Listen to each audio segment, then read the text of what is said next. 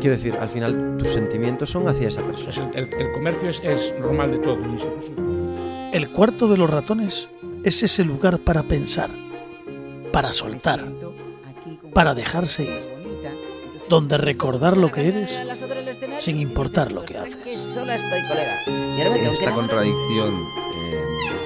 Puede seguirnos en nuestras redes sociales arroba cuarto bueno, pues ratones prueba, y en nuestro canal de YouTube el cuarto de los ratones podcast. Ellos a veces nos hablan como nuestros jefes y no sé qué Tener un hijo es complicarse la vida. Para mí no, fue, no es complicarse la vida. La vida cambia, son cambios. José Stuart es músico. Este percusionista de Aguarda consiguió cumplir su sueño de estudiar música en Berkeley con una carrera que lo ha llevado desde ser batería de Toreros Muertos hasta la publicación de su último trabajo, grabado en Taiwán, donde reside actualmente.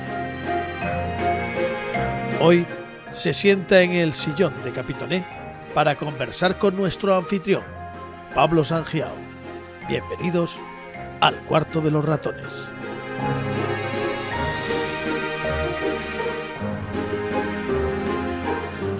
José ya queda José. Y otros me llaman Stewart, tío. Y es que es como cuando alguien se acerca a ti te habla en gallego o en castellano lo que hablamos, ¿no? Una vez enganchas con, con el idioma ya, estás, ya, ya, estás, ya, estás con el idioma. Si hablas en es como raro, tío. Pero Stewart, ¿de dónde viene? ¿De dónde viene? Sí. Pues es una tontería, tío, porque era de pequeño que estábamos jugando en la playa tal y le llamé a un, un colega, Hogwarts. Empezamos a usar nombres así ingleses, anglosajones y tal. y él me llamó Stewart, no sé qué. Y luego ya quedó. ¿Y qué pasó? Que en ese momento ya empezaba a tocar, tenía 12 años. Uh -huh. Y ya tuve mi primer concierto y ya Stewart, Stewart, Stewart, como era rubito así irlandés ahí, uh -huh. bueno, ¿sabes? Pinta ahí de... de o sea, que nos engañaste a todos. Sí, bueno. Es que... Y luego nada, luego me di cuenta, ostras, Stewart Copeland, la batería de Police, o uh -huh. Rob Stewart. Y como que ya me moló, tío. El... O sea, no, no es que yo lo decidiera, sino que... Surgió. Surgió, pero luego es como... No sé, es como una señal de identidad, ¿sabes? Que uh -huh. aquí, muchos Joses hay muchos. Uh -huh. Entonces, pero... entonces casi mejor Stewart para, para diferenciarte. Venga, sí. vamos. Eh. ¿Dominicano?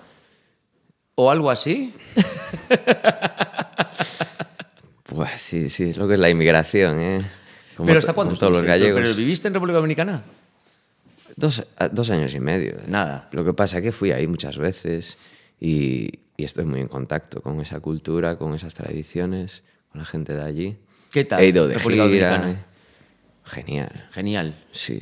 O sea, es como... Yo tengo que decir que yo hice un viaje a República, Dominicana, a República Dominicana con 24 años, me parece, y es, creo que es el único destino donde no eché nada de menos casa. Me lo pasé muy bien en República Dominicana. Sí, joder, a mí me pasaba que, que llegaba, llegaba allí a lo mejor en unas navidades y... Oh, qué guay, tío. Sol, playa, la gente en la calle, escuchando música todo el día, un ambientazo.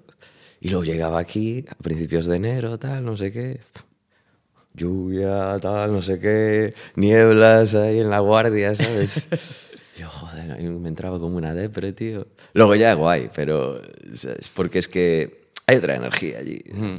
Y creo que ese, ese, hay más ese vida. rimillo... Puede ser, ese, es, es, es, como con más vida. Sí, es como, bueno... No sé, es como en estos años, como vengo en esta época no suelo venir mucho. Mm. Normalmente vengo en verano a hacer festivales o a... ¿Por qué tú dónde vives ahora? Bueno, llevo ocho años viviendo en Taiwán, en Asia. Qué cambio, ¿no? Sí, venía de Estados Unidos, luego vine aquí una temporadilla y luego ya me fui para Asia y... No, pero sí. bueno, entonces tenemos que explicar de dónde empieza esto, porque, porque esto sí que esto sí que lo hablábamos ahora, que tú y yo no nos conocemos de nada, pero yo sabía de ti desde hace, no sé cuándo fue aquel concierto, desde el concierto de Heisen en la fábrica de chocolate. Cuando me mencionaste eso, digo, para mí eso es casi prehistórico, tío. Es decir, es decir son cosas que están ahí, claro, los recuerdo con muchísimo cariño, pero, que pasaron muchísimos años, tío. Desde aquello han pasado un montón de cosas, claro. Pero hostia, yo recuerdo que Heysel llegó a ser, llegó a ser muy potente la parte sur de Galicia, ¿no? O, o- o la, porque vosotros petabais siempre. Sí, tío, eso es una cosa que empezamos, ¿sabes? Lo tipo que te dicen, bueno, eh, salió eh, en un bar a las 6 de la mañana, eh, ¿por qué no montamos algo y tal? Me dice el bajista de Coe, ¿no? No, porque tal, no sé qué, y él tenía mucha visión y tal, y de quién podían ser los miembros, por dónde ir. Y yo le dije, ostras, pues sí, tío. entre los dos empezamos y fue una cosa que se desarrolló desde la nada y mola mucho ver todo el, el proceso, ¿no?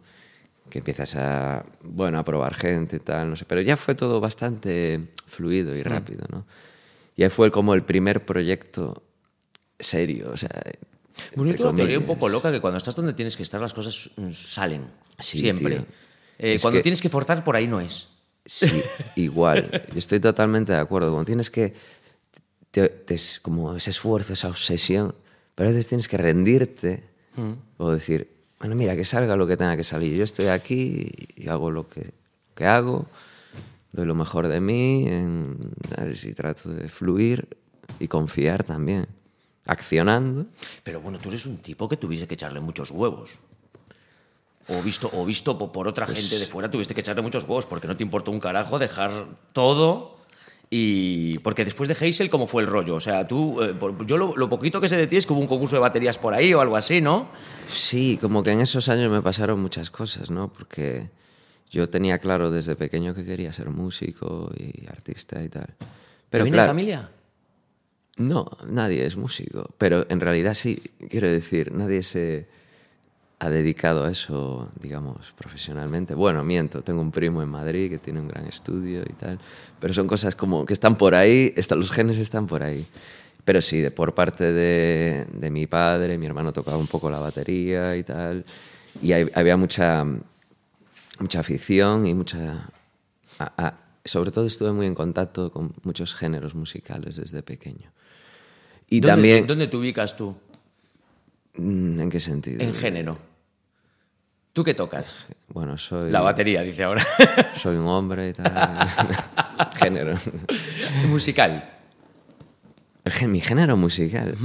Buah, eso es una pregunta bastante interesante porque he ido por muchos lados y, y como que me, me adapto muy bien a, a los diferentes estilos. Pero te puedo decir que desde aquí hace unos años, eh, bueno, me pasó que, estando en Estados Unidos, por ejemplo, una vez estaba en Miami y, y nada, estaba tocando fusiones, música latina con jazz, con. O sea, un poco, estaba tocando con varios artistas, un peruano, con un tío, un cubano de no sé dónde, tal, luego proyectos por aquí, por allá, eh, rollo más rockero, o sea, tocaba varias cosas, varios palos, ¿no? Pero me pasó que un día llegué a, estaba llegando a casa, tal, y, pu- y puse una melodía gallega, tío, y empecé a llorar, ¿sabes? O sea, era una melodía, no sé, típica de las que tenemos aquí, de algún tema tradi. Y fue escucharlo y bla, bla, bla, empezar a llorar, a llorar, y yo no entendía. O sea.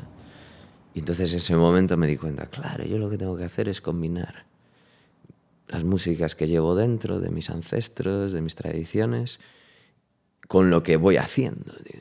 Y entonces ahí empecé a fusionar, ¿no? Y empecé a componer en esa línea. Y claro, si te dejas, o sea, es, es- eso me dio, pues, no sé, ese aliciente, aliciente para, para darme cuenta que ese era mi camino en ese momento. Y empecé a mezclar.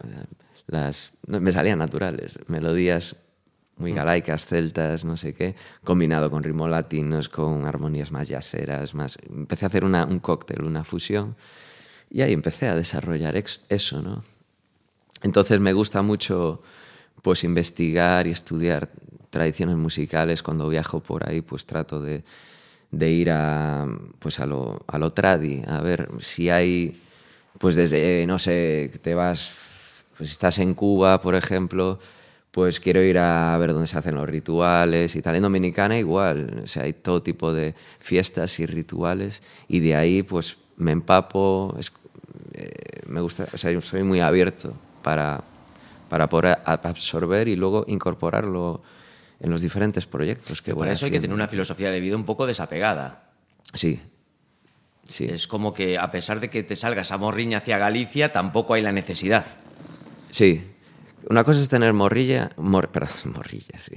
Morriña y otra cosa es pues vivir apegado a, eso, ¿no? Es, no, es que yo es que si no salgo de aquí, yo no. No, en ese sentido, no sé, siempre busqué la libertad, o sea, a nivel Es que interior. leí, en una entrevista y- tuya que, que era algo así como que, que tú no tienes eh, el apego, pero sí que te gusta eh, escaparte a la guardia y Sí. lo hablábamos el otro día por teléfono. Y estar sentado en la guardia simplemente viendo el mar. Sí, tío, es como que, o sea, me encanta estar allí, tengo a mis colegas de siempre que, y me siento ahí, al enfrente del mar, o voy a tomar un café a casa de un colega de tal, pero al mismo tiempo tener la posibilidad de irme por ahí, viajar por el mundo, tocar aquí. ¿Te reciben distinto?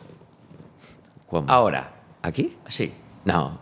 Siguen siendo los mismos todos. Sí, Qué eso- maravilla, ¿no? Eso que me encanta. Eso es maravilla. Y que me tenga que decir algo, a ver, ¿qué tal? No sé qué, y se meten conmigo y tal, y lo de siempre. Entonces, no. O sea, quizás, pues bueno, comentamos cosas o... Claro, lo bueno es que hay anécdotas, que, historias que contar, pero en realidad, en esencia, siempre es lo mismo. O sea, es que porque- todas esas anécdotas tenemos que pasar por la de. Por la de porque aparte esta, esta anécdota la sabemos por Manny Moure, la sabemos por Carbonell. Eh, ¿Tú cómo acabas en esto? ¿Cómo acabas haciendo una gira con, con toreros?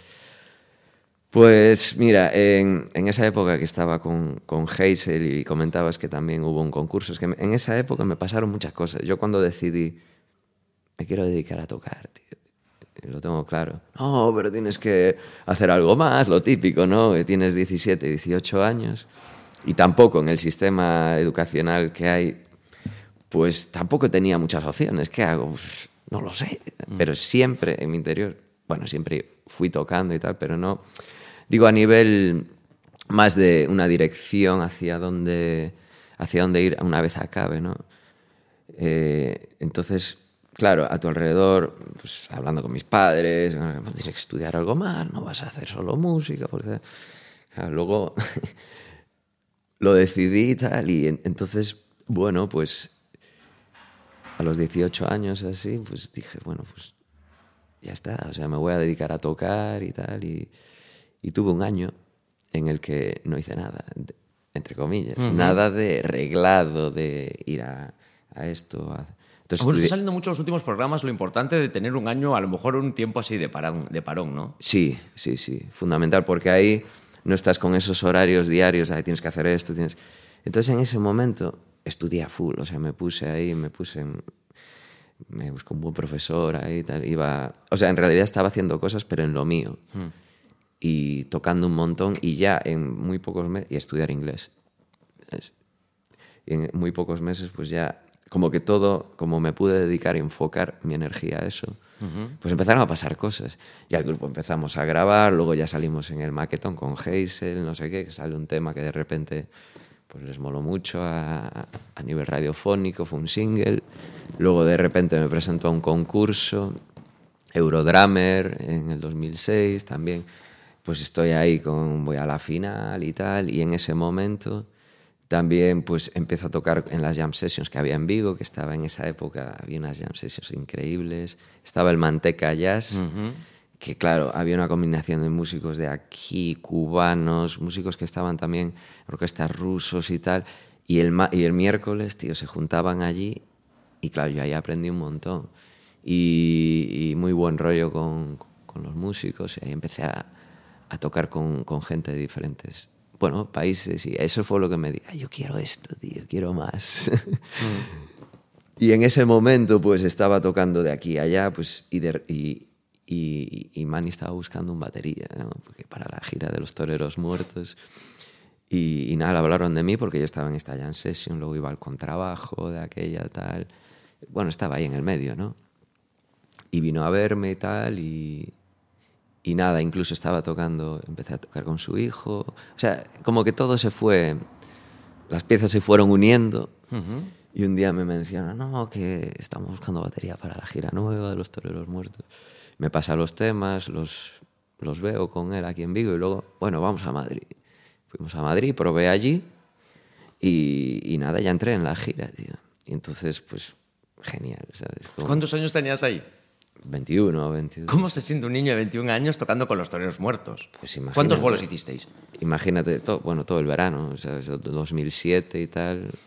Pero bueno, o sea, tocamos, no recuerdo cuántos, pero tocamos en muchos estadios, ¿sabes? Y todo lleno de gente. Yo recuerdo de tocar en Riazor, el primer bolo allí, y, y entonces estaba, me subo al escenario, estaban, habíamos tocado con, bueno, con las bandas típicas, o sea, bandas nacionales. eh, y eh, me estaba recordando el artista, que no me acuerdo ahora. espera. Antonio Vega, coño. Hostia. claro, sí. Cuidado, ¿eh? Claro. Tienes en tu haber. Y estamos ahí hablando, ¿qué tal? ¿Cómo estás? Y yo ahí veo que todos se conocen entre ellos, ahí en el medio tal. Y, y veo a- al batería que estaba ahí, Angie Bao, que es un tipo ahí. Y claro, estás al lado de ellos, tío, con gente ahí súper top. Y yo ahí en ese escenario y digo, hostia. Y recuerdo que, nada, yo me pongo a tocar, ¿no? Y, y, y- y recuerdo que miro así y veo toda la playa llena, tío. O sea, había como 30.000 personas, tío. No te exagero nada. Entre 25 o 30.000 personas. ¿De qué venías tú? De garitos con 200, 300. Sí. Sí, de repente todo, todo cambia, tío. O sea, de repente Todo, todo, el, todo, el, el- todo el bagaje que, que- que pillas en, en garitos de 200 te sirve de algo cuando tienes a 30.000 delante. Sí, sí, sí. Sí, claro, claro. Todo eso no llega porque está todo ese trabajo detrás. Ese, eso no te llega ahí de repente un día. Tal. Eso es que estás ahí, boom, bam, vas a este garito, aprendes a, a tocar y adaptarte a todo tipo de, de situaciones ¿no? musicales. Y luego, claro, a veces también había festivales y tal, ya empezábamos a... Bueno, tienes que estar en contacto con... aprender a escucharte en un, un escenario muy grande. Sabes que a lo mejor los músicos estás ensayando y están to- estamos todos aquí. Pero en un festival así tienes que hacer cambios de 5 o 10 minutos como mucho. Tienes que tener todo listo y luego las escuchas, te escuchas en la distancia, ya no están todo, todo el mundo. Bueno, ese tipo de detalles son cosas que, que tienes que ir eh, aprendiendo y con las que te tienes que ir acostumbrando, ¿no? Entonces sí, claro, que todo, todo lo que haces y tal, pues, pues vale. Y de hecho, una vez tocando, claro, el, todo ese, ese bagaje detrás, ese entrenamiento cuando estás en ese escenario. Pero recuerdo de ver así y es como estar en un precipicio. Dice, hostia, ¿qué es esto? Yo, no, no, vuelve para ti. Y no quería ver mucho, ¿sabes? Solo estaba concentrado. Ese fue el primer bolo. Y luego ya enganchamos, que nos fuimos por todos lados y tal. Y, ¿La anécdota más bestia fue esa, conocer a gente como Antonio Vega o, o hubo anécdotas más, más chulas o más jodidas? bueno, hubo de todo, tío. ¿Qué es hubo de todo? de lo que se pueda contar. Sí, bueno, pues eh, tengo una anécdota que, que justo me coincidió en Madrid, eh, la final de un concurso con Hazel, con la presentación de, de la gira de los Toreros Muertos, el mismo día, con un margen de una hora. Y claro, y, y todo esto fue de repente. Nosotros llegamos a Madrid con Hazel, vamos a hacer la semifinal de este concurso de Saint Heiser y era del del eh, cómo se llama El- una cadena de rock no sé qué cómo eh, bueno si me acuerdo te digo ahora eh, hard rock. Eso hard rock coño no me salía. Y Saint Heiser y tal. Bueno había un concurso a nivel nacional presentaron mil bandas o así y, entramos y fuimos a la semifinal, guay, la pasamos, llegamos a la final. Y ese mismo día la presentación de los toreros, tío. Bueno, tío, pues fue tremendo, tío, porque estaba unos nervios y hab- había una semana solo para preparar. No aparecía ningún batería sustituto que podría hacer el otro bol. Bueno, era todo. Al final decidí hacer los dos. Bueno, pues se retrasó el concurso y llegué tarde al concierto de los toreros muertos, ¿sabes? Ya había medio empezado y tal, y- imagínate. O sea, yo súper puntual siempre, disciplina. Los tenías enfadados ya encima del escenario. Uf, Claro, bueno, fue, claro, estos son, les pasan, son muy anecdóticos, como músicos y como, entonces parece que luego lo ves con el tiempo y ahora nos reímos, ¿sabes? De lo que pasó, pero en ese momento fue un golpe para mí, por decir, no puedes hacer todo, tío, ¿sabes? Pero tampoco tenía, no sé, ni... No Estabas en ese momento que te lo querías comer todo. sí, y no sabías qué hacer, es que coincidió todo, tío, de una semana para otra. O sea, ¿cómo puede ser que en un jueves, tío, me coincida la presentación de los toreros muertos y también en la final del concurso, que también nos iba a meter en festivales muy chulos y tal? Joder, pero pues pienso yo, tiene que ser con, con esa edad, tiene que ser una mierda ir yendo, sabiendo que llegas tarde a tu polo con toreros muertos. Claro, Tienes tío. que. eh, no, ¿Cómo te pones en el escenario ahí? Porque tienes que entrar ya o No nervioso sé, o agitado o Entré ansioso. agitado y lo resolví como pude, tío. Pero recuerdo que estaba. Buah, tío, no puede ser, tío. ¿Cómo puede ser que me pase esto? Y aparte por eso mismo, porque quieres quedar bien con todo el mundo y hacerlo bien y sabes que son tus proyectos tal. Claro, tienes los toreros muertos, que es la super banda así, que guay, ¿no? Pero por otro lado tienes algo que he crecido con y, y se ha ido desarrollando y ves que está funcionando y que empezamos a tocar por España, tío, en, Barcelona, en las sa- salas Ramatas, en no sé qué, salas buenas ya. ¿Qué pasó con Hazel? ¿Qué pasó con Hazel? Mm, Porque yo recuerdo que en aquel momento sí que teníais una proyección de la, de la polla. Porque, porque, porque es lo que te decía, yo os conocía la fábrica de chocolate, después os estuve escuchando y era como que, hostia, que va a salir aquí algo. Y aparte en aquel momento que supongo que un grupo bueno tenía mucha más repercusión que ahora, ¿no? Sí, claro, o sea, todo, la proyección era muy buena, pero hubo un momento donde uno de los miembros, que era una clave fundamental, pues decidió que no quería seguir porque quería dedicarse a otras cosas. Y era una pieza clave porque era a nivel psicológico y a nivel infraestructura. Era, cada uno tenía su papel ¿no? dentro del grupo. Y él era como un medio entre, a lo mejor, yo era, por ejemplo, organizaba más el tema de los ensayos, más disciplinado en ciertos temas, para que todo, venga, ensayamos tal día, hay que hacer esto, tal. También hacía los arreglos con ellos. Bueno, cada uno tenía sus funciones. Y luego tenías pues a, a otro guitarrista que era, y a lo mejor él, este que estaba en el medio, pues hacía de intermediario a veces entre él y yo y tal, o entre él y, y el cantante. Entonces podemos decir que Hazel se rompió porque se rompió el equilibrio, por decirlo de alguna manera. Yo creo que sí, porque luego de eso ya seguimos, tal, pero ahí pasó algo. Y, y- y de hecho fue, cuando paramos de tocar fue, bueno... Ah, bueno, también pasó algo que en el 2006, cuando sacamos el disco, hicimos, tocamos todos los fines de semana excepto cuatro. O sea, hicimos bolos todo el tiempo, ¿no? Y luego queríamos grabar el segundo disco, ¿no? Y no hubo un periodo de descanso, asimilación. Entonces yo recuerdo que estábamos, para el segundo disco, estábamos un poco quemados, tío, pues en 2006, 2007 y tal.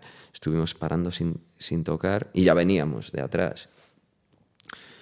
Y claro, esto combinado que en ese momento pues había peña que también estaba currando y tal, en otras cosas, y los fines de semana nos íbamos, que si a Sevilla, que si no sé qué, a o Andalucía. sea, fue una muerte por éxito. Sí, y, y la juventud, de decir, tampoco teníamos a nadie que, que nos... O sea, teníamos un manager, pero también estaba aprendiendo como nosotros. ¿eh? Igual y tal, pero claro, no teníamos a nadie que, un mentor o alguien que nos dijera, mira chicos, tomaros un tiempo ahora, estos dos meses, tal, presionar y luego seguimos. Y fue como, cuando paramos fue, bueno, ¿qué hacemos? Va, pues paramos, pues paramos. Y no hubo ni drama, y fue como, pues lo Eso dejamos. la edad te va dando más paciencia. Sí. Sí. Te va dando las... eh, Porque esas prisas supongo que serán de la juventud, ¿no? Sí, sí, sí. Son de que ahora no lo quiero soltar porque como estamos arriba no podemos soltarlo, algo así. Exacto. Ahora, ¿cómo lo harías? Pues como te digo, tomando tiempos, planificando muy bien el, el año. Es que trabajar por objetivos y, tener esa visión, no solo a corto, sino a medio y largo plazo. Bueno, mira, en este, este año, estos dos años, hacemos así. Y así tienes épocas, no tienes que estar todo el rato, o sea, ahora sí, ahora no, podemos hacer otras cosas. No sé, tener una planificación para que, para que tengas un mapa, una visión. ¿no? ¿Y de ahí que saltamos ya a. Estados Unidos? ¿Eh? Ahí saltas ya a Estados Unidos. Ahí estaba eh, en mitad con la gira de toreros muertos, entonces ya me, me voy a Madrid, digo yo, porque ya a través de toreros muertos, bueno, después todo se resolvió después de ese concierto. Hablábamos, confiaron en mí otra vez, gracias. Menos porque mal. menos mal, porque eso fue ahí un gran aprendizaje. Lo cuento como una gran lección, porque hay fracasos y hay que levantarse. O sea, hay cosas que dices, mierda, y hay que admitirlas, tío. Porque parece que aquí estamos ahí, que todo muy guay. No, no, yo tuve mi- miles de fracasos. Y así como mucha gente que... Pero da igual. Por tanto, ¿Cuál fue el fracaso más bestia? Bueno, proyectos en los que confío, por ejemplo. Bueno, fracaso se entiende, igual no son fracasos. Una banda, por ejemplo, imagínate una banda con la que llevas invirtiendo un año ensayando y preparando cosas y tal, con una tal, y luego dice, nos muda, me mudé de, recuerdo, pues te cuento así, es, es que no quiero mezclar, pero bueno, ya que me preguntas esto. Tranquilo, tenía- aquí se mezcla todo, ¿eh? Vale, bueno. Cuando estaba en Estados Unidos, que comentabas, eh, hubo un momento que conocí a, a dos músicos muy talentosos cuando entré en Berkeley. Y, Párate, es que no, no me dejas eh, opción. Cuando entré en Berkeley, pero vamos a ver. Así no vamos, ¿eh? Perdón. O sea, no, perdón, no, no, no. O sea, paso de. Hazel a Estados Unidos, cuando entré en Berkeley, bueno, pues supongo que ahí pasaría algo en el medio. Cuando estaba, sí, a ver, eh, sí. ¿Cómo decidís irte a Estados Unidos? Yo ese era un sueño que tenía desde que era niño. Yo cogía las revistas de entrevistas y digo, no, la Berkeley College of Music, no, estudiaron muchos de los grandes. O pasaron por allí, ¿no? Y dije yo, yo quiero ir ahí, tío. No sé cómo, no tengo ni la pasta, ni no conozco a nadie, no sé. Yo con 13 o 14 años, pero yo quiero ir ahí, tío. Y tío, y, y nada, no es que lo tuviera, estuviera ahí, lo tenía ahí como un sueño, pero yo iba tocando, bueno, me pasaba bien, tío. Era un estado de libertad, yo venía del cole, ¿no? Y no me molaba nada, ¿sabes? O sea, yo iba al cole ahí y tal, y sí, por mis colegas, pero digo, o sea, bueno, ya sabes cómo es. A mí, personalmente, digo, yo es que yo lo que quiero es tocar, tío. A mí me gusta la historia, me gusta leer y cosas, hay cosas interesantes, ¿no? Sí, por supuesto, cultura general y tal. Pero bueno, llegaba a casa y me ponía a tocar y era como entrar en trance, tío. Y en un estado de libertad sin salir de tu cuerpo, ¿no? Es, como, no tengo que irme a no sé dónde, solo tocando ya empezaba. Entonces tenía ese sueño y con la gira de los toreros muertos, y te dije, di- lo que te decía, había dos, tenía dos opciones, me voy para Madrid y ya me pongo a currar con estos artistas, empezó a ser músico de sesión, a- porque ya conocía a gente allí. Pero digo, no, tío, me quiero ir a Estados Unidos, yo me quiero seguir formando y preparando, tal. Y, y nada, me fui a Barcelona y entré en una escuela allí, porque mi hermano vivía allí, aproveché y, y, y era la escuela del aula de música, que era ya de jazz y de músicas contemporáneas, y que me podía dar el acceso a entrar en, en- en Estados Unidos, en la Berkeley, porque sacaba un montón de, de asignaturas de ahí, es decir, hacías, te las convalidaban, ¿no?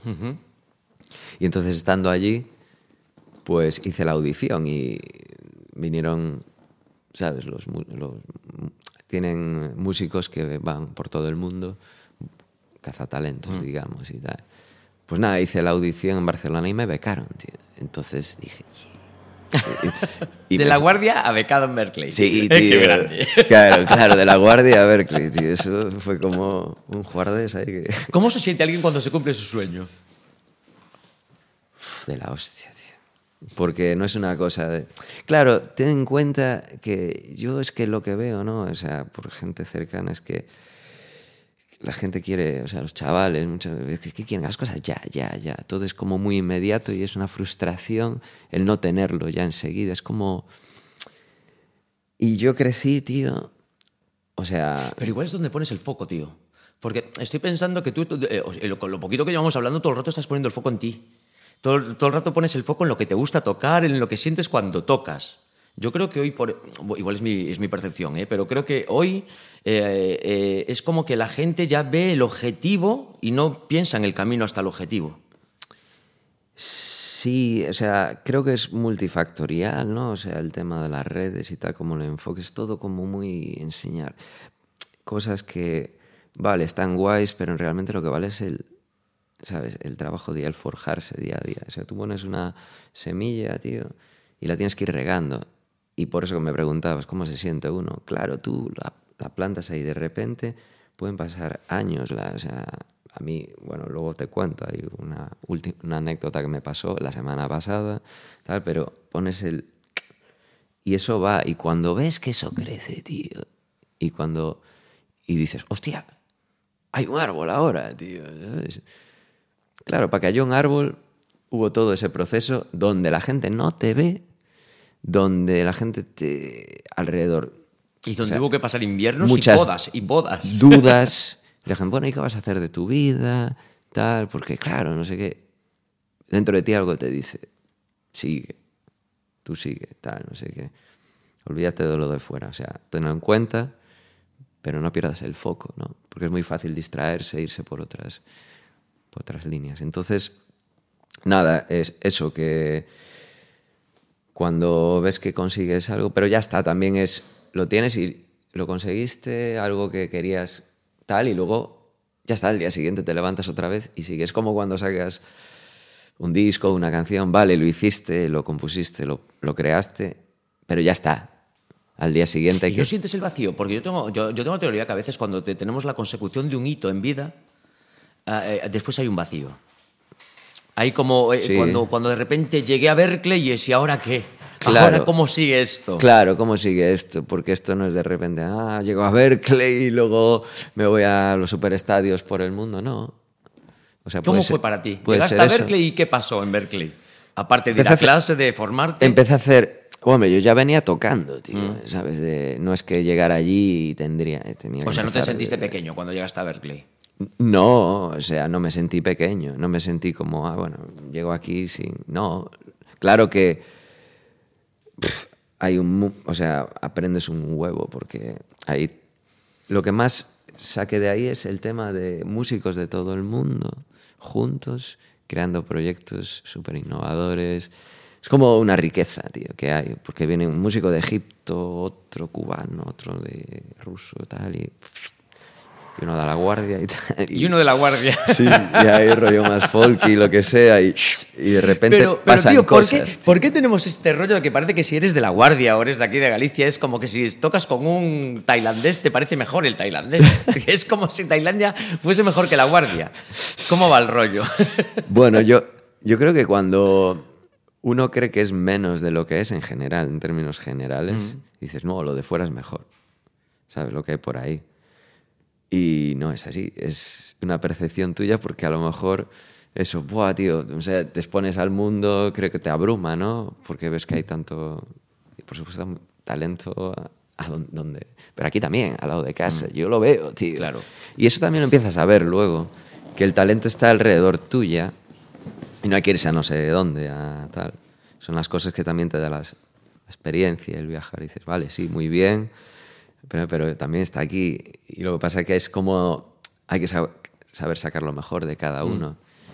Y, y- y así, tío, es, es así, tío. Se forman así cooperaciones, equipos. Porque supongo que allí no solamente ibas a clase, o sea, allí también tendrías. eh, ¿Estabas tocando ya en Garito o no? estaba tocando, estaba dando clases. eh, y sí, y luego, pues, claro, tocando sobre todo con los estudiantes, ¿no? Creando proyectos, haciendo grabaciones y tal. Y ahí, por ejemplo, formé una banda, un trío que te digo que estuvimos ensayando un montón, grabamos ahí, tal, íbamos a tocar a Nueva York continuamente y aposté mucho por eso. ¿Y qué pasó? que fui, Es- Perdón. ¿qué pasa? No, llámame José, Stuart, llámame como quieras, que yo total soy así. No íbamos a tocar a Nueva York de vez en cuando. O- continuamente, no, continuamente. No, tío, no se te sube nunca. O sea, no, te, no se te, en ningún momento dijiste, hostia, pavo, estoy tocando en Nueva York. No sé, tío, es como que... Hombre, luego lo ves en la distancia y dices, vale, pero en el momento estás metido ahí y yo lo veo como guay, o sea, qué guay, pero bueno, también es como estás en eso, tal, y, y empiezan a pasar cosas, ¿no? Y, y sí, vamos a tocar un montón y funcionaba muy bien. Entonces vamos a verlo de otra forma. Yo sé que cuando te vienes aquí a La Guardia también te acercas, te gusta mucho la zona de Tomiño. Sí, porque ese tío, era el centro claro. de, de- con Tito, Goyán y con todo eso, ¿no? Sí, tío, ¿Qué opinan ellos de tu carrera? Buah, cada vez que estoy con ellos, uf, eh, siempre, no sé, es como. Es que lo bonito es, es que me conocen desde pequeño, tío. o sea, desde que era un chavalillo. o sea, Entonces, ahora siempre me. ¿Sabes? Me. No sé, siempre me están animando, siempre me están diciendo muy buenas cosas y tal. Y sé que lo dicen de corazón, tío. O sea, se sienten orgullosos de ti. Sí, yo creo que sí. Pero es de corazón y eh, lo, lo mejor es tener ese trato de ir, bueno, voy a comer a tu casa hoy y tal, y te invitan y tal, quédate aquí, no, si quieres quédate ahí, oye, tal. Y a mí es lo que más me mola, tío, porque esa apertura que no viene porque, ah, como estás tocando por el mundo, tal, pues qué guay somos, que no, no tiene nada que ver con eso.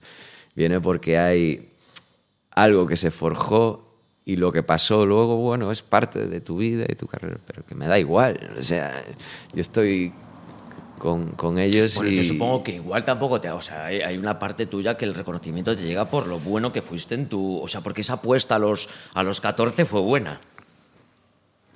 Porque sabías perfectamente que esto no hay... ¿Conoces a mucha gente en la música que lo tuviese tan claro como tú? poca. O sea, sí que hay algunos que tal. Pero bueno, eh, también, o sea, por ejemplo, Tito, ¿no? Que me, me hablaba siempre. Yo, es que siempre te recuerdo, tío, que lo tenía súper claro, tío. Nunca había nadie tan claro en ese momento. Luego, a lo mejor, si me preguntas hace tres años, estaba menos claro que a lo mejor en ese momento. Es que eso también, porque esto es un- una carrera de, de vida. Bueno, ahora... Bueno, porque igual la edad nos va haciendo más conservadores. A lo mejor también queremos más seguridad, Puede queremos- ser. No, no queremos tanta batalla. Puede ser, puede ser. O puede ser que estés en un momento de decir, bueno, ¿y ahora qué, qué hago? Sí, es una... Cambias, tío. Hay, hay cambios en ti. Y yo supongo que viajando por tantas ciudades te- los cambios serán más pronunciados, porque estás viviendo culturas, estás, yo creo, hasta la forma de comer te tiene que cambiar, ¿no? Sí, sí, sí. Lo que pasa es que siempre me adapté muy bien a todo eso. Eh, a la, no sé, soy muy empático. Cuando viajo por ahí conecto muy bien con lo que hay, con los ambientes, con la gente. Así como musicalmente igual. O sea, ¿qué pasa? Que también me gusta mucho estar Joder, pero A ¿sabes mi- qué pasa? pensando, yo aquí vino, aquí vinieron, eh, vino mucha gente de- de- del palo artista. Sí. Que, y tenemos una coña que parece que ser que muchos de nuestros invitados eh, llegaron a donde llegaron porque se lo achacan a la suerte. Se, estaba en el momento justo, en el lugar indicado, estaba no sé qué.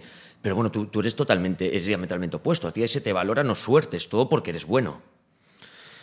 Yo creo que en ese sentido es lo que las- la suerte, o sea, tienes que creer los factores para que la suerte se dé.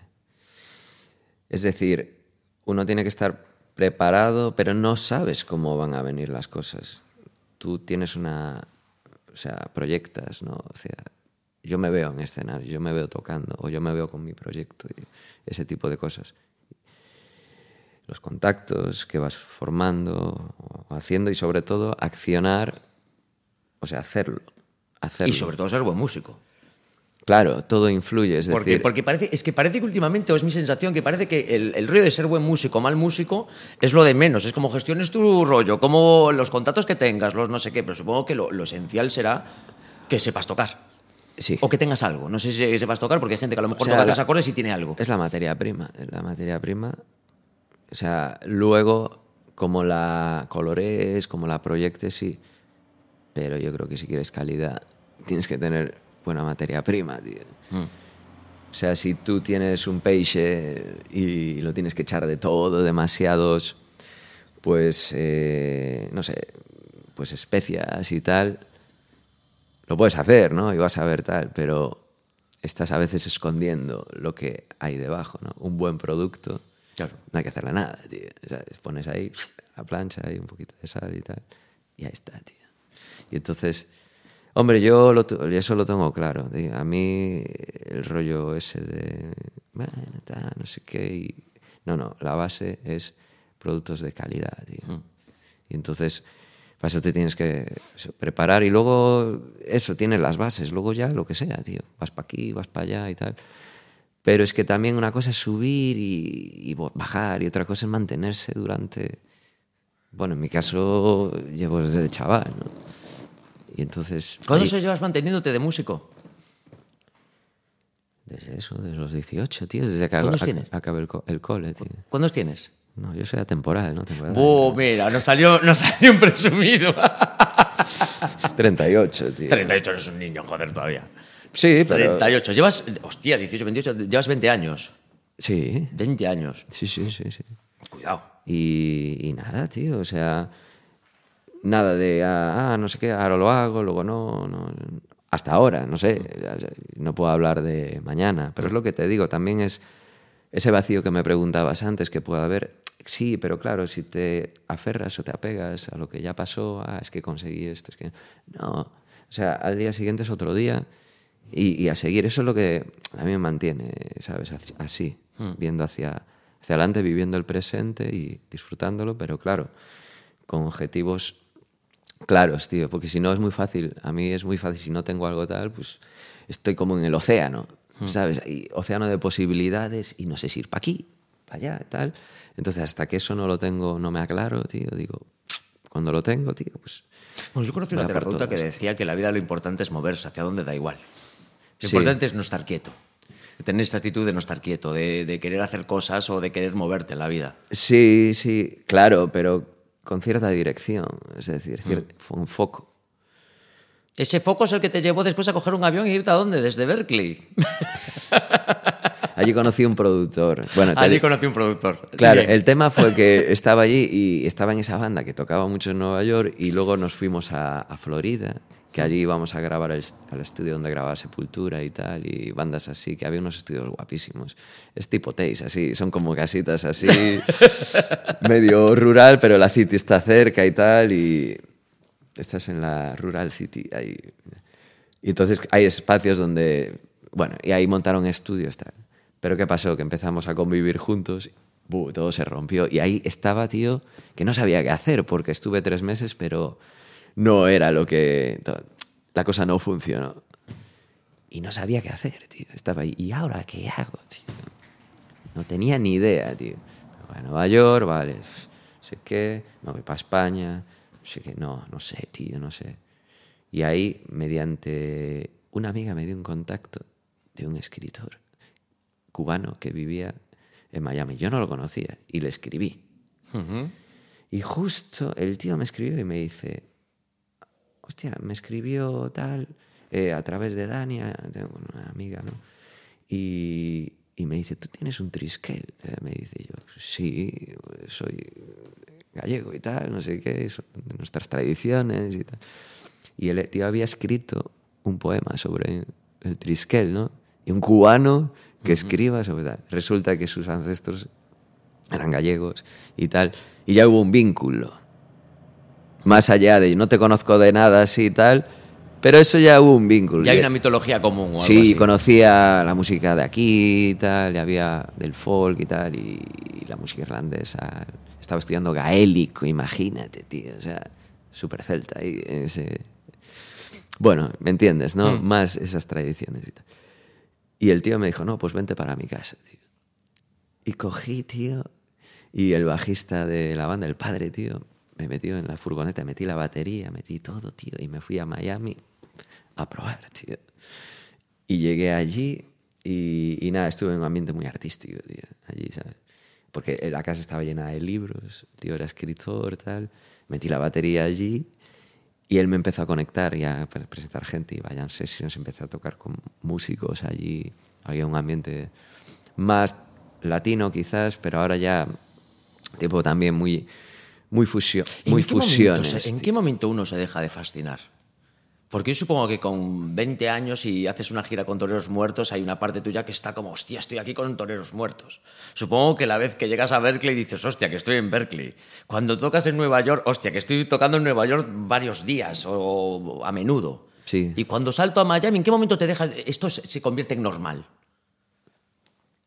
Porque supongo que hay un momento que se normaliza eh, esta, esta forma de vida, ¿no? Claro, tú no puedes vivir siempre con esa intensidad. de Decir, "Ah, guau, guau". No, o sea, no, claro que se bajas y, y tienes que encontrar un equilibrio ¿no? interno. Porque, claro, tú no puedes decir, ah, no, es que no me salió una gira tal o estoy así y ya estás abajo, ¿no? Por eso te digo que, no sé, es como que lo que, te man- lo que me mantiene vivo a mí es la creatividad, la innovación y, y cuando entro en un proyecto da igual. O sea, yo he tocado temas, o sea, de, de artistas que, o pff, proyectos que quizás en el momento, hablando con otros músicos, ¿no?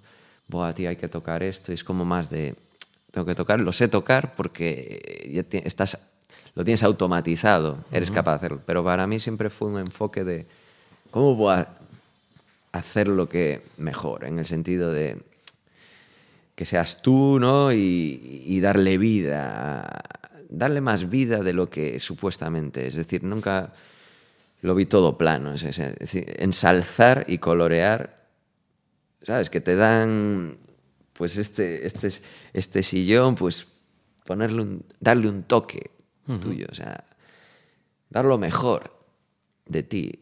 Que eso no tiene que ser que hacer la hostia de cosas. Que tenga la diferenciación de alguna manera, ¿no? Sí.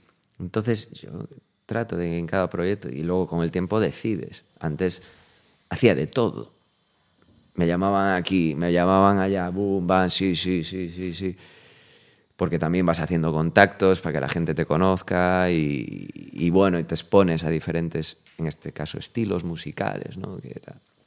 Pero luego empiezas ya a, a elegir, a ser más, pues, a, ser más preciso en lo que quieres y tal, y decir esto sí, esto no, y eso también enfocas tu energía a esto, a esto, ya no estás tan Claro. a que lo quiero todo, no, no, que no, ¿sabes? Porque también cuando eliges bien también, pues la calidad también, en la calidad se nota y yo eso procuro de tenerlo ahí. Claro, tampoco puedes estar eh, solo, no sé, como pasa muchas veces, o sea, lo que comentabas antes de la suerte o los artistas, no, que aunque no seas un buen músico y tal, pues si te promocionas bien, no hay que tener un equilibrio, es decir, sí, eh, sí claro, eso sí, y, y no, hay, no hace falta ser ahí, digo yo, ¿sabes? El súper mega crack de- de- del milenio, ¿no? Pero, ¿sabes? Que si haces las cosas bien y, y tienes continuidad y eso, y te promocionas aquí, te- bueno, estás activo, tío. No sé, es que siempre yo eso de que no hay trabajo, que no tal, yo eso no lo entiendo, tío. Tú siempre tuviste trabajo. Siempre. A lo mejor es que eres muy bueno. Pero es que si no es de una cosa, yo hasta trabajé de camarero, tío, en su momento, tío. Hace años. Atrás. O sea, ¿y qué? y si, Bueno, a lo mejor lo que debería diferenciar la gente es la Que forma, como si lo fuera. que tú eres. a que- hay Es que eso lo hablábamos con Guanadí aquí, eh, que, que decíamos que a lo mejor lo que hay que diferenciar es lo que, lo que tú eres, de lo que tú eres, de que cómo te ganas el dinero. Mm. A lo mejor en determinado momento tienes que ganarte el dinero haciendo ciertas cosas que no es lo que tú eres, pero porque necesitas la pasta, pero no significa que dejes tu proyecto, ¿no? Claro, ¿y qué tiene de más? Y no pasa absolutamente nada. Es un show súper digno, si, si tengo que hacer... Pero cuando entraste en la música, ¿volviste a trabajar de, de otra cosa o ya, o ya arrancaste la música? No.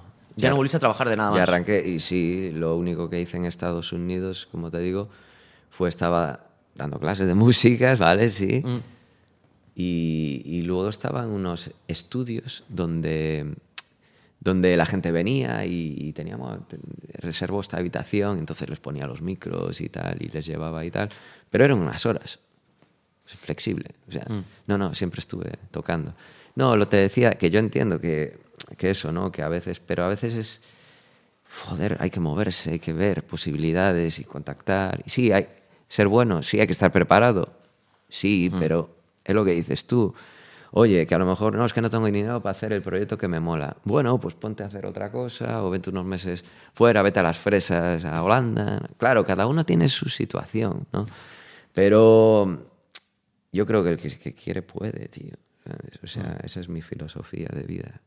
A lo mejor lo que habría que hacer es, es, es ver, es, es- de- de- tendríamos que tener una parte que fuese un ilusionómetro y a ver cuánta ilusión tienes por tu proyecto real. Claro. ¿No?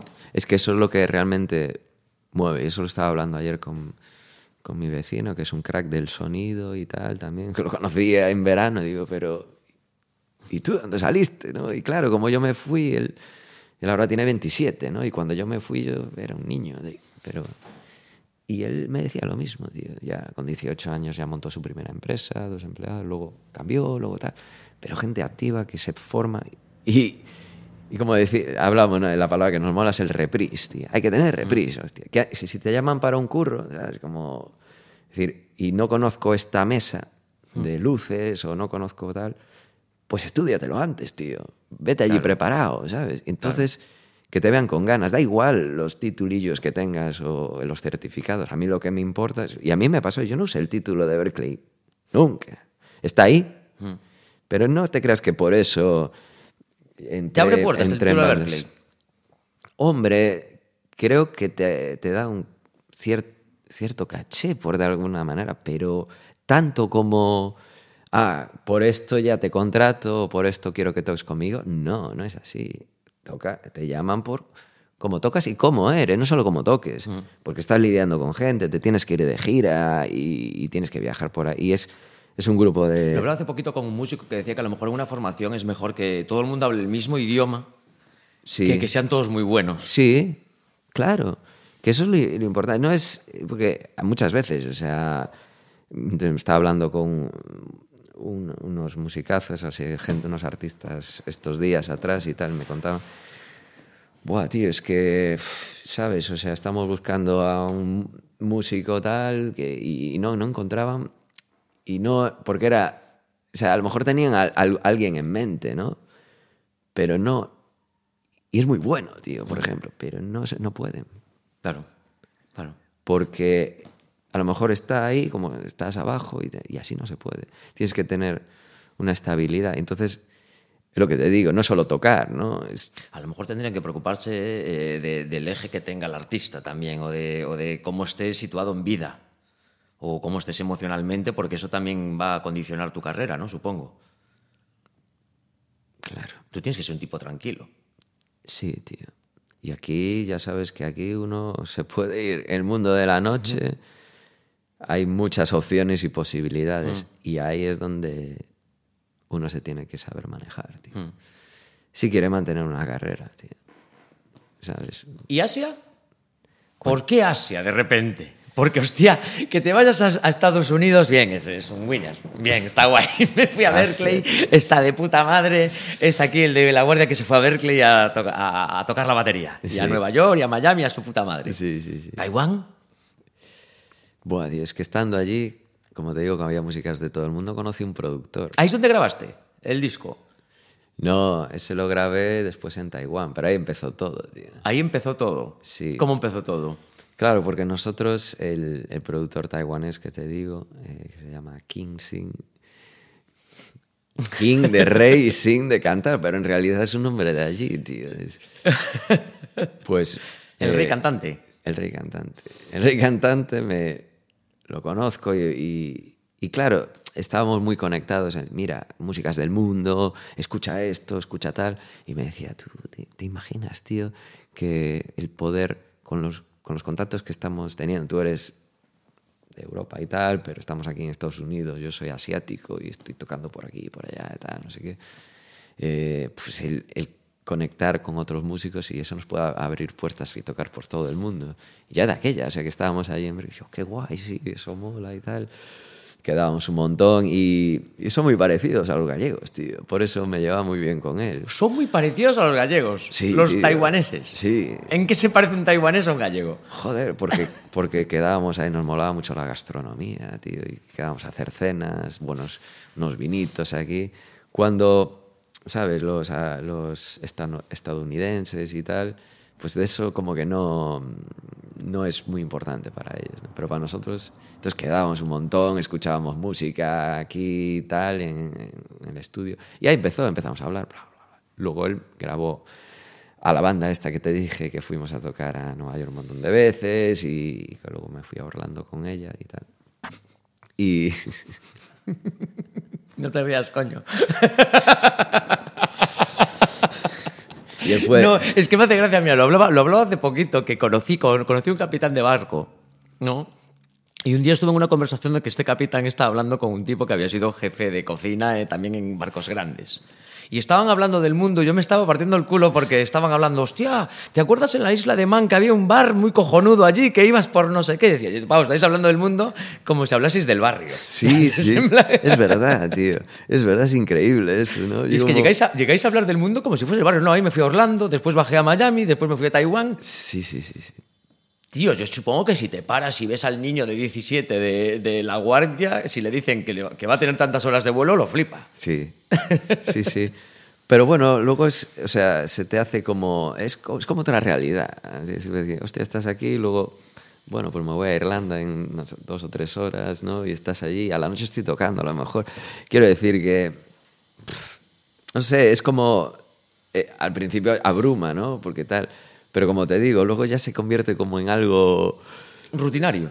Sí, sí, pero sí, tampoco sin, sin caer en, en ese... Sí, más habitual, eh, más rutinario, sí, pero tampoco aburrido, ¿sabes? En el sentido de que, ah, no, tengo que ir aquí, tengo que ir allá. Hombre, puede ser, si tú estás haciendo algo... Sí, es eso, que ya no te ser- flipas cuando tienes billetes de avión para Orlando en la mano, o para Irlanda, o para Claro. Tailandia. Claro. Ya te da igu- no es que te dé igual, pero dices, es uno más. Sí. Está muy bien, pero es uno más. Exacto, exacto. Bueno, y, y nada, y estando en- con este productor, pues me dijo, ¿y por qué no vienes a Asia y tal? No sé qué, me, ya me había... Y nada, éramos muy buenos amigos también. Pero me dijo, no, yo quiero que vengas y tal, que allí podemos currar y tal. Y, no sé. Y este productor, pues de alguna manera, fue mi ticket para ir para allá. Y llegué a Taiwán y ahí empecé de cero, otra vez. llegué allí... Que no era de cero tampoco, del cero- no era un cero del todo. No era un cero del todo. Pero bueno, es otra cultura, otra información, todo en chino, tal, no sé qué. No conocía músicos, lo conocía él. Y a través de ahí, pues se fueron abriendo puertas. Y luego lo que yo fui haciendo, iba a un montón de jam sessions para conocer músicos de allí y tal. Y ya empezaron a surgir oportunidades, porque justamente lo que son percusionistas y baterías así, sí hay, pero percu- percusionistas que que puedan tocar estilos muy diversos y tal, pues estaba no había muchos y entonces a mí me, se me abrió una puerta y me empecé a, ¿Qué te dio Taiwán? a Pues más apertura mental, eh, empatía, eh, el poder combinar elementos que para mí hasta ese momento no los veía muy viables, es decir, un arpa china o unos cantantes aborígenes con un ritmo ahí celta, o, o sea, tradicional, unha muñeira. O sea, claro, te estoy hablando en términos más artísticos, pero eso también lo aplico a lo que es la, el día a día, la, la vida, ¿no? Que no solo es música, sino que es el día a ¿La día. vida ¿no? ya? ¿Choques? Nada, son muy tolerantes. eh, se nota que no hay ese rollo, son, son muchos, pero muy bien organizados, son prácticos, tío. los- Pero no, no hubo ningún choque, yo que sé, a nivel comidas, a nivel formas de vida, a nivel horarios, yo qué sé. Sí, hay, hay choques, tío, claro que hay. A veces la manera de enfocar los proyectos o de trabajar, pues eh, tuve algunos choques. Por ejemplo, jerarquías.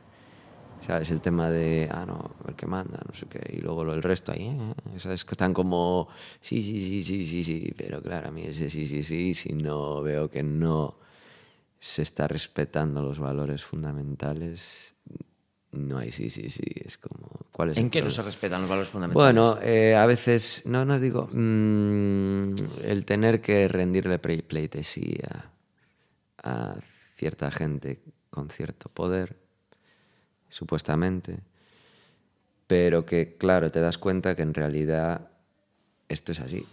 Por lo menos donde estoy yo, esto no es así. Mm. Hombre, si me dices tal, no, acepto las condiciones tal cual y tengo que hacer lo que tú me digas, pues bueno, vale, pero ese no es el- si no ese es el plan, pues es como, pues por ejemplo, no encaran las situaciones directamente.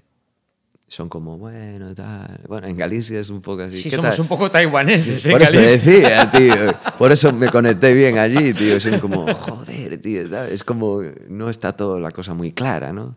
Pero allí es un poco más exagerado, porque es todo como, sí, sí, no sé qué. Y luego ya tienen quizás otras maneras de resolver, pero es que a veces, desde mi opinión, después de ver, ¿sabes? se pierde mucho tiempo en cosas que se pueden resolver. Pero claro, si encaras directamente, pueden ser, los ves así, y por dentro se les es como un corazón de cristal que se rompe. Pero sí que te llevaste a Taiwán a colegas, ¿no? A tocar. Porque estoy viendo en tus redes sí que, sí que alguna vez fueron a... ¿No, ¿no te llevaste a alguien a tocar por allá? Sí, tío, y hace poco Y además. hace poquito. ¿Y a- ellos qué piensan cuando los llevas a Taiwán a tocar? Claro, ellos querían venir, ¿no? Y me dicen, no, queremos ir y tal. Y en serio, sí. Vale, pues les organicé yo una gira allí y tal. Alucinante, porque los fui a recoger al aeropuerto tal. Y ya fueron 10 días, 7 conciertos y en sitios totalmente diferentes. Tocamos desde una galería de arte en, un- en una montaña, tío, que... Y claro, alucinaron porque, ostras, la gente está callada, tío. La gente está escuchando, la gente compra discos, se sacan fotos contigo, te regalan cosas, porque les mola. A lo mejor vienen a ese bolo y luego vienen a otro y tal. Y sobre todo el respeto que hay hacia... Están escuchando, no están ahí, bla, bla, bla, bla, bla. La gente te paga una entrada de 30 pavos, de 20 euros, de lo que sea, tío. Porque van a valor, valoran lo que hay. Y, y todo, tú dices, de aquí, no, ah, estos tocan aquí, no, no, no. Allí vienen de fuera, escuchan. Aparte es muy... Es lo que te decía antes, cuando somos de aquí parece que lo de fuera que es mejor o qué tal, pero es, no es verdad, es una, es una perspectiva que tienes tú de cuando sal- salieron por ahí. Aparte se crecieron, claro, al ver que de repente te con- eh, cantando un fado, una música tradicional de aquí y tal, combinado con, con otras cosas, ¿no? Muy nuestro, muy, muy fusionero, así, muy de lo tradi, de la música española, de no sé qué. Pff, claro, llegamos allí, la gente bailando al final. Y yo, claro, yo llevaba un poco, como hablo un poco de chino y tal, inglés, tal, no sé qué, pues iba animando a la gente y era como, venga, aquí a bailar aquí, todo el mundo va a moverse, a moverse, venga, que, que hay que ir calentando, tal, no sé qué. Alegría al cuerpo, tal, no sé qué. Y al principio están así y tienes que insistir, ¿no? Y luego cuando empieza uno, ya el otro, ya el otro, ya, ya todos, tío, ¿sabes? Es como que les cuesta mucho empezar, ¿no? Y luego cuando arrancan, tío, O sea que como público, bien, Asia. Sí, sí, sí, sí. Eh, Y claro, yo lo he comprobado ahí con muchísimas bandas con las que he tenido la oportunidad de tocar que vienen de fuera. A veces hago giras con artistas que vienen y forman a la banda allí. tal. Y luego con mi propio proyecto, ¿no? Que, que estuve grabando cuatro años, un disco. O sea, estoy- Háblanos de tu propio proyecto, joder. ¿Cuál es tu propio proyecto? Sí, en ese momento hice, hice un disco con el productor este, que, bueno, está por aquí. Está por ahí, sácalo, sácalo. Háblanos del disco. Lo traje así porque es un vinilo donde cuidamos, cuidamos todo al detalle y, y se llama Sonos de Gaia, ¿no? El, el sonido, el sonido de la tierra. Porque, porque bueno, dijimos, bueno, eh, no hay fronteras, tío. La música, la música no tiene límites y fronteras. Y me puedo unir a un músico japonés que tiene su relieve y tal. Y esto lo diseñamos todos nosotros. Hicimos toda la parte artística y tal.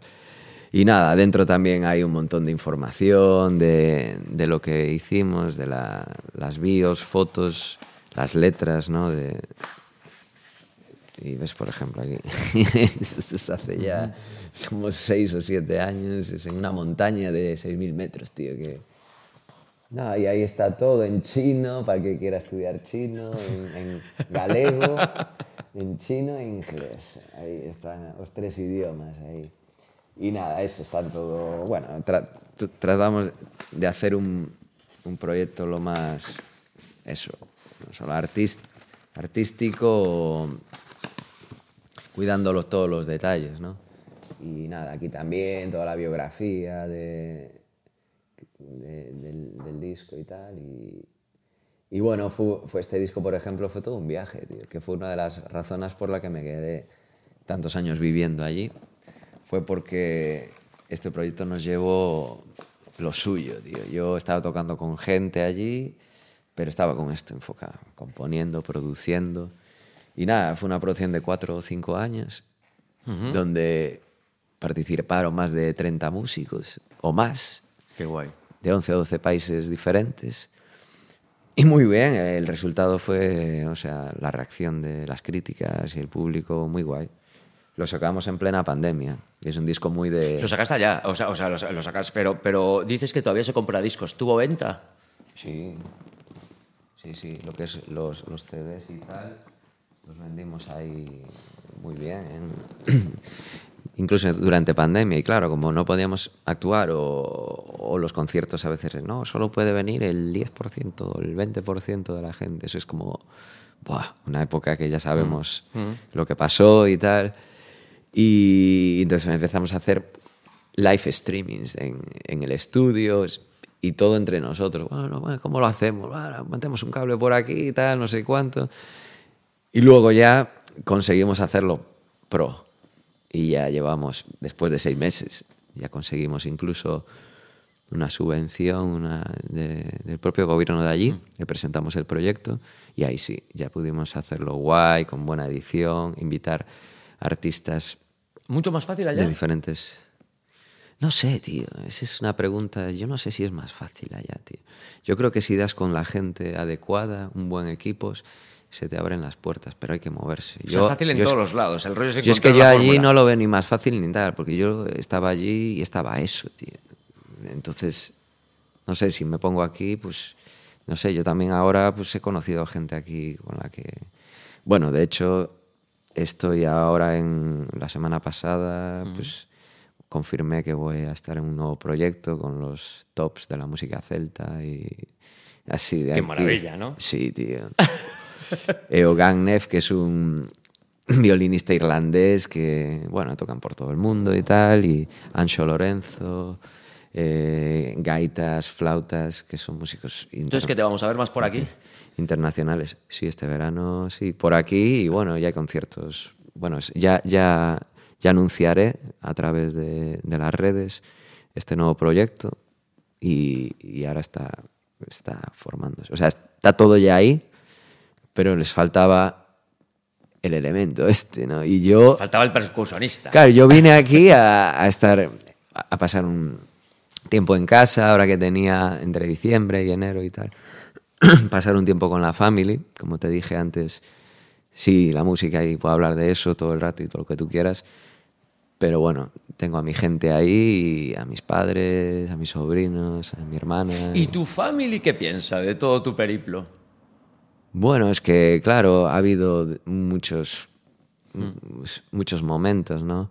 Desde, bueno, ¿qué vas a hacer con tu vida? Hasta, qué guay, tal. No sé, que es como todo, cuando las cosas empiezan a caminar, entonces guay, ¿no? Cuando, pero bueno, siempre estuvieron ahí, ¿eh? Pero cuando las cosas están más dudosas, que tú mismo dudas, pues todo tu alrededor tuyo duda. Pero claro, cuando eres más chaval, pues tampoco sabes muy bien, lo estaré haciendo bien, ese será este el camino, tendré que hacer algo más, digamos, formal o más rutinario para mm, eso, mantener pues un Bueno, pero si te lo salario. no pero si te lo pones qué. a ver desde fuera, como, como carrera musical, lo hiciste muy formal.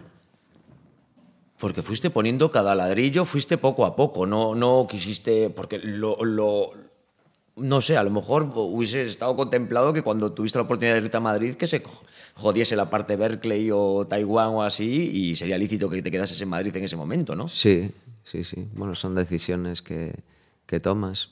No sé si mejores De hecho, o supongo que en aquel momento sería más a nivel más a nivel pasta o a nivel Sí. dinero sería más sustancioso o sería más fácil de conseguir dinero en Madrid, ¿no? Que Sí, sí, sí, sí, era- eso ya era para hacerlo, pero algo me decía, no, sigue formándote, sigue yéndote por ahí.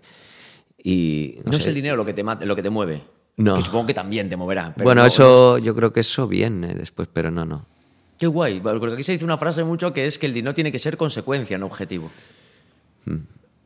Sí, me he movido mucho así. ¿El objetivo cuál sería? Y, y, de hecho he vivido mucho tiempo, ¿sabes? Con muy, o sea, durante mucho tiempo, o sea, meses o tal, donde tengo lo justo para, para esto, viviendo a lo mejor en un piso y tal, tal, pero enfocándome y poniendo mi energía ¿Consigues no estar nervioso hoy? allí. Ah, cuando, cuando vives esos momentos. Sí, claro que estás nervioso porque son miedos, decir, guay y tal, no sé qué, pero una vez lo superas y confías que lo que estás haciendo, que si no sale por ahí, pues da igual, sale por otro lado. O sea, tampoco es que te vas a morir del día, es que es como un rollo de, ah, es que no tengo tal. Estamos tan acostumbrados a que, a que tiene que estar todo muy, muy atado pero yo no sé, tío, ¿sabes? Hasta qué punto. ¿no?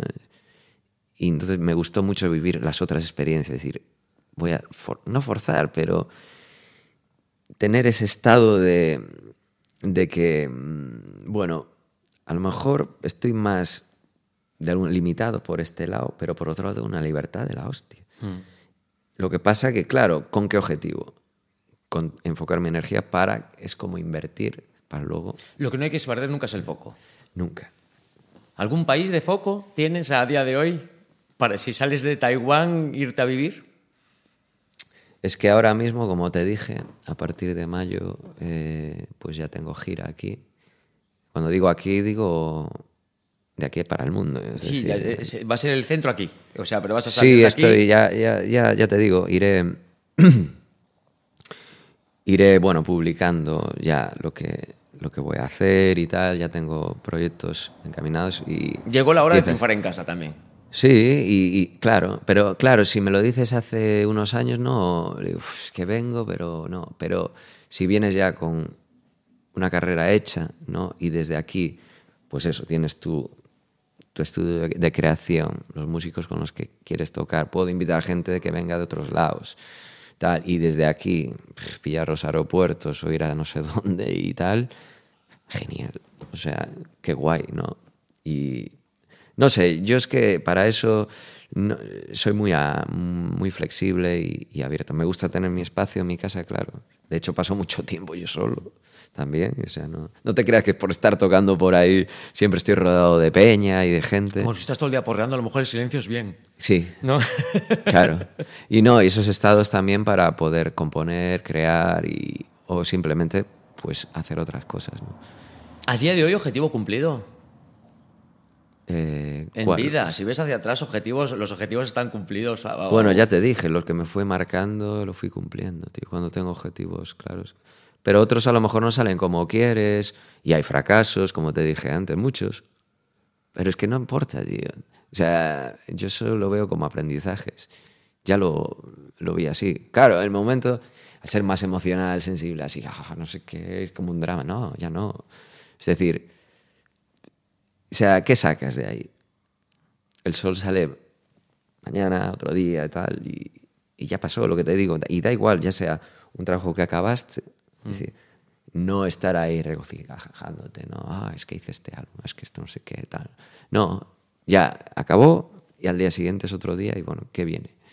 Porque al final nos movemos así, ¿sabes? En el día a día y, y está guay, está ver para atrás, pero tampoco quedarse ahí. Entonces sí, sí, hasta ahora sí he conseguido lo que... Lo que Ya, ya sé que eres de objetivos a corto o a medio plazo, pero si los viésemos a largo plazo, ¿cómo te gustaría acabar? Que esto ya no sería un objetivo, sería casi un sueño. Sí, bueno, objetivos o sueños, porque esos objetivos fueron sueños antes también. Pero bueno, si me hablas así en términos tal, pues... Sí, pero bueno, para mí la diferencia entre un sueño y un objetivo es que el objetivo tiene estructura. Normalmente. El objetivo. En, en desarrollo se dice que la diferencia entre un sueño y una visión es que la visión viene siendo un sueño, pero con estructura o con un camino para conseguirlo. El sueño Sí. no tiene fundamento. Claro. Es en plan, me gustaría ser pr- presidente del gobierno. Bueno, Ya. está guay. Bueno, pero quiero decir que empieza ahí, hay como Sí, un sí, anhelo. sí, tiene que haber la chispa, el sueño esa, tiene que aparecer. Esa, esa chispa, luego ya... pues si ey, tuvieras un sueño para vida, Estoy aquí. y no para la música, para la vida, ¿cómo te gustaría acabar? No solo ¿O para la música. ¿O dónde? Bueno, eso es una pregunta bastante tal. Pues mira, que siempre mantenga la motivación en el día a día, tío. ¿Sabes? Que me levante por las mañanas y, tío, que esté con mis, mis sobrinos. O, con- o sea, o yo, o con mi pareja, si tengo, o mis- no sé. Es difícil tener pareja, ¿no? Eh, con ese estilo de vida. Sí, hay que tener muchísima paciencia. Pero hay que tener paciencia contigo o tú con la pareja. Ligáis mucho los baterías. bueno, yo creo que... Eso es que sí. Dijo, bueno, eso... O sea, las opciones están ahí, eh, posibilidades las que quieras. Ahora, mucho o poco, es que creo que también hay un poco, ¿sabes? Esa, esa idea de que, no, como estás en un escenario tal, siempre estás ligando y no es así, no es así. De hecho, Yo creo que depende de ti. O sea, claro, estás ahí expuesto. Sí, el que pues- liga igual liga igual siendo abogado que siendo batería de un grupo, ¿no? Sí, y luego es lo que tú quiero ligar y tal. O sea, quiero decir, estás en esa, ¿no? Pero ya está, y si no... Pero tú no te metiste en la música para ligar. No es este, no es este, Una este- vez- esta pulsión. Una vez recuerdo que empecé a tocar con una de mis primeras bandas y me comentó el guitarrista, no, nosotros tocamos porque queremos realmente ligar, ¿o no? Y yo le dije,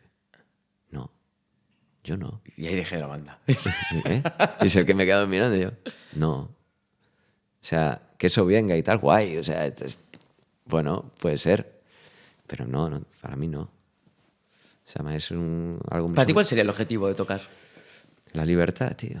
El poder expresar, tío, y, y- y la creatividad y el estar con, con gente alrededor que cuando eso suene, tío, no eres tú, tío, es todo lo que suena en conjunto, pues que, que se expanda, que esa vibración, esa energía, ¿no? En un escenario y que la gente esté, ¿sabes?, conectada, como nosotros lo estamos, como músicos. Pues eso, el mantener ese anhelo, lo que me preguntabas, diario, tío, ¿sabes? Motivado, salud. Y cuando te enfadas con la música, ¿cómo lo recuperas?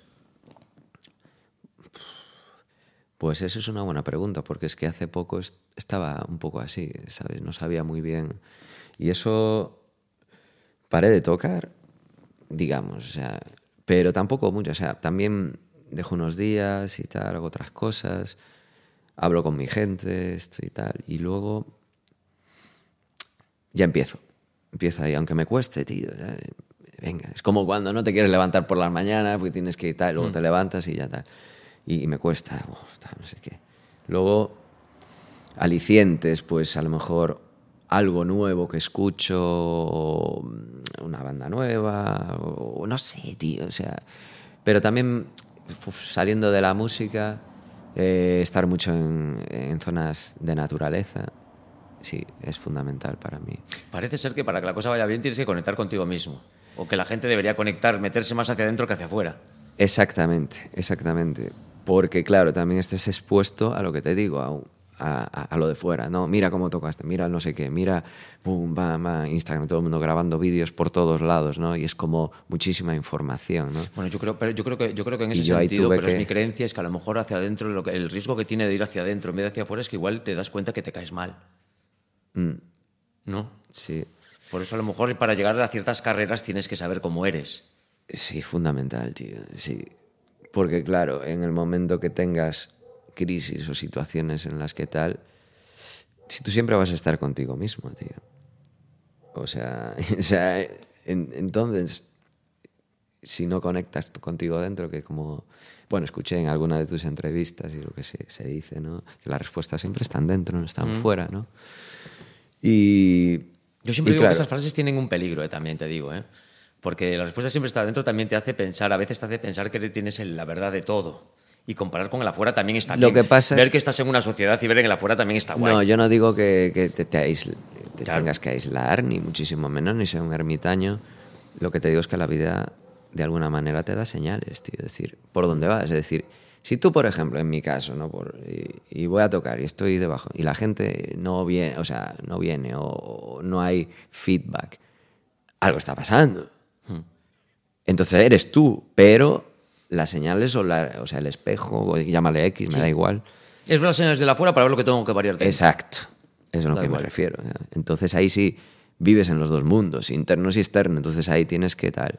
Pero claro, eres tú el que auto el, el que está percibiendo y el que tienes que analizar de alguna manera. Tampoco sin pasar, porque ya también, ¿sabes? O sea, Y después de estos puedes- veintitantos años de carrera, tío, Sí. ¿qué, qué características tiene, tiene Stuart, Stewart para, para, para, para poder mantenerse veintipico años en esta carrera?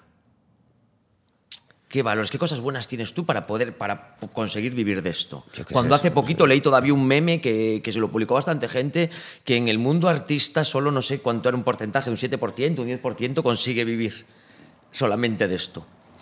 Hombre, no sé, eso se lo tendrás que preguntar a gente que ha estado conmigo, pero bien poco ya te, creo que ya te fui respondiendo desde el principio.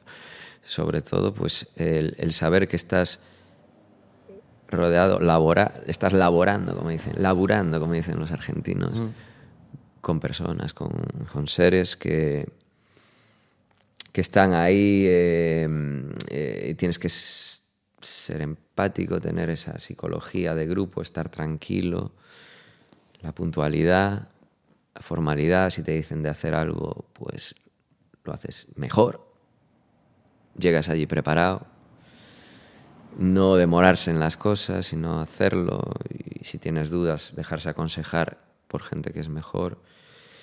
Y llegar y eso, y hacer y hacer tus cosas, tío. O sea, que, que que las cosas se hagan fáciles para si te llama un productor, si te llama una banda o si la organizas tú, pues es otra cosa. Entonces, organizar, planificar bien y, y tal. Que por lo que te digo, no tienes que ser el mega crack, pero tienes que ser estable, tío. O sea, tocar bien, sí, y estudiar siempre y prepararse y lo que tú quieras. Pero el resto, oye, que quedamos a tal hora, que tenemos que pillar un avión, que llegues a la hora cuando haya que, juntarse, que haya ¿no? a tal hora en tal sitio, o, los ensayos, ir preparado, lo que te digo. Y entonces nada, crear buen rollo en ese sentido, que las cosas se, se hagan lo más fluidas posibles y no que llegues allí ahí poniendo malas caras o dando oh, es que el, el, equipo hoy es una mierda, no sé qué, ya vas con esa energía y tocas también así. No, saber adaptarse y hacer lo que se pueda y, cuando, bueno, es lo que hay, con los factores externos que tienes, usarlos. Bueno, a lo mejor no es el mejor sitio o el mejor equipo o el hotel es no sé qué, pero aún así, bueno, le vamos a, a sacar el jugo y, y, lo vamos a hacer lo mejor que podamos, ¿no? Y esa es la actitud, tío, y que yo pienso que a cualquiera le puede valer en cualquier ámbito en la vida.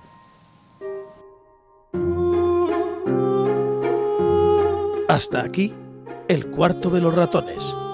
Síguenos en redes sociales, arroba cuarto ratones y en nuestro canal de YouTube, donde podréis ver todos los episodios íntegros de El cuarto de los ratones con Pablo Sangiao.